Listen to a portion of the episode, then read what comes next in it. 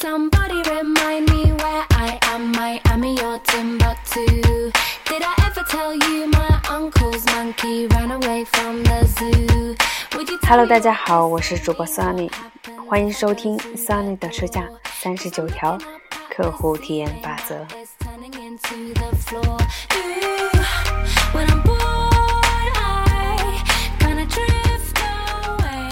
最近呢，因为天气变化的太猛烈了，那么身体也扛不住，然后就感冒了。嗯，很长一段时间嗓子都说不出话来，所以最近呢也没有更新节目。那么很抱歉，希望大家呢也能够注意身体，嗯，尽量不要让自己感冒了。那么今天呢，我们要来学习的是第三十五条法则：灵活应变。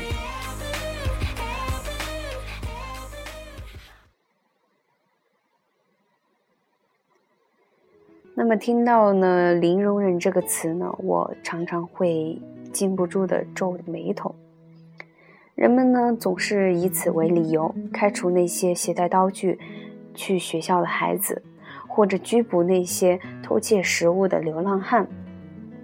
在我看来呀，人们应该把这个用语改成“零灵活度”。而客服中的冥顽不化与教育和法律中的不知变通是一样的危害巨大。灵活应变呢，要求你开放自己的思想，接受新的想法和不同的观点，让你随环境的变迁而变化，通过一定程度上的变通来换取顾客的面满意。那么直面事实吧，人无完人，没有谁是完美的。错误肯定会出现，时空一定会变迁，新的信息也必然会出现。如果你不能够灵活变通的对你的政策和流程做出修改，那你就输给了那些应变能力更强的竞争者。有洞见的管理者不仅思想开放，而且更喜欢汲取新鲜的灵感。他们不仅能够适应环境，还很喜欢不断地探索。如何加速和改进做事情的方法？有人曾经这样对伟大的领导者下过定义：此人坚守着不可变通的原则，其中最为重要的原则就是时刻做到灵活变通。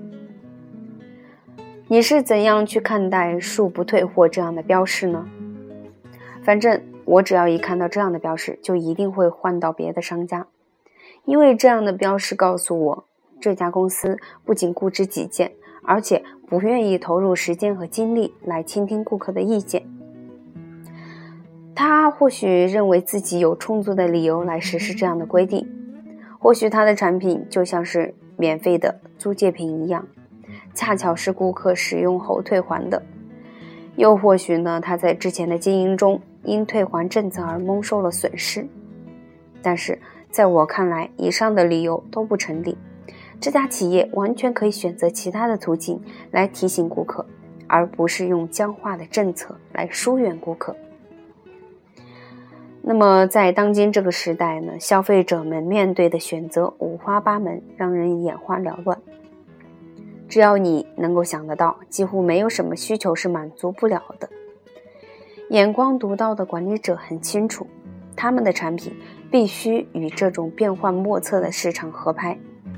正因为如此，保险公司才会广泛宣传他们的灵活政策，零售商才会大力推广灵活的支付方式。还记得汉堡王的“我选我为”的广告宣传活动吗？这句标语一停用，汉堡王的销量就呈现了下滑趋势。那么各种缘由呢，也再清楚不过了。食客们的回应不相而谋，给我们选择的自由，我们就买你的账。如果你收回消费者选择的自由，那我们只有拍屁股走人了。在对公司的政策进行了修改之后呢，汉堡王的发展势头又再次的强劲了起来。那么不久之前，我在伊斯坦布尔的一家汉堡王用餐时发现，店里的顾客盈门，人气甚高。那么可见，汉堡王已经掌握抓住了土耳其顾客的新的诀窍。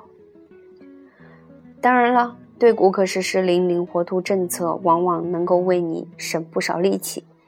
但是如果你只认死理的话，那么也就不必花那么多精力去听顾客的投诉，也不用去思考顾客的意见，更不必费心做决策，或者是运用想象力去处理特殊事件了。但是这样的态度是无法构建起顾客对你的信赖和忠诚度的。想要赢得顾客的心，你必须学会用灵活的态度，把每位顾客和每个事件当作独立的个体，用心去一一处理。从某种程度上说，灵活变通可以算得上是人的一种性格特征。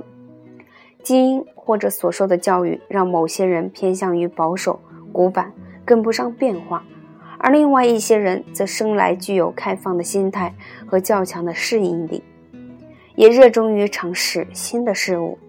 这两种性格都各有优点，但是呢，如果你太过极端，就总会遇到麻烦。有时候。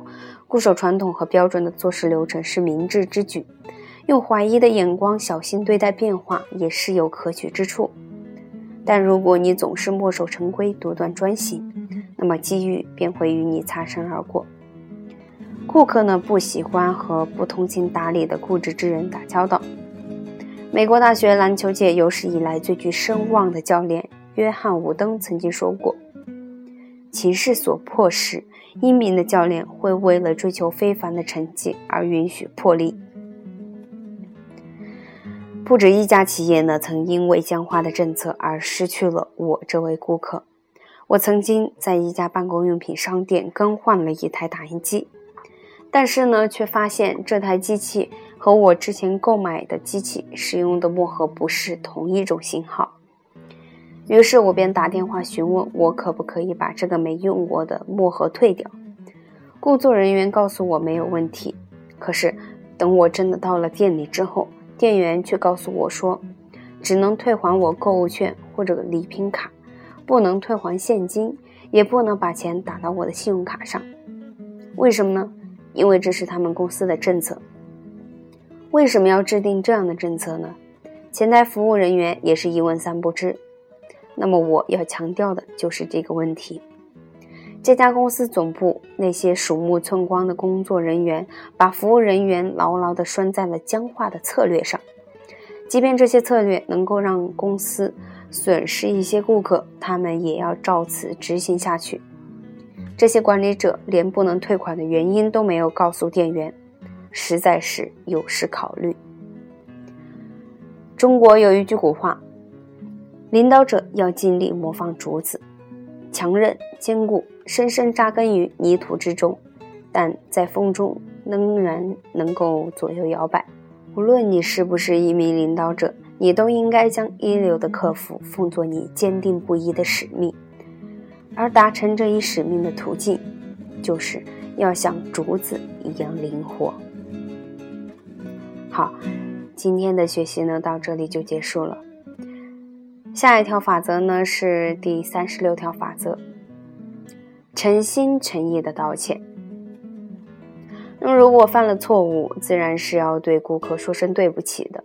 但是单单有这句话是不够的，你道歉的方法和这些充满魔力的字具有同样的重要性。真心实意的道歉更像是一门艺术，而非一门科学。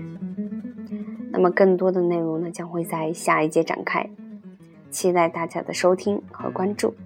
今天的节目到这里就结束了，再见。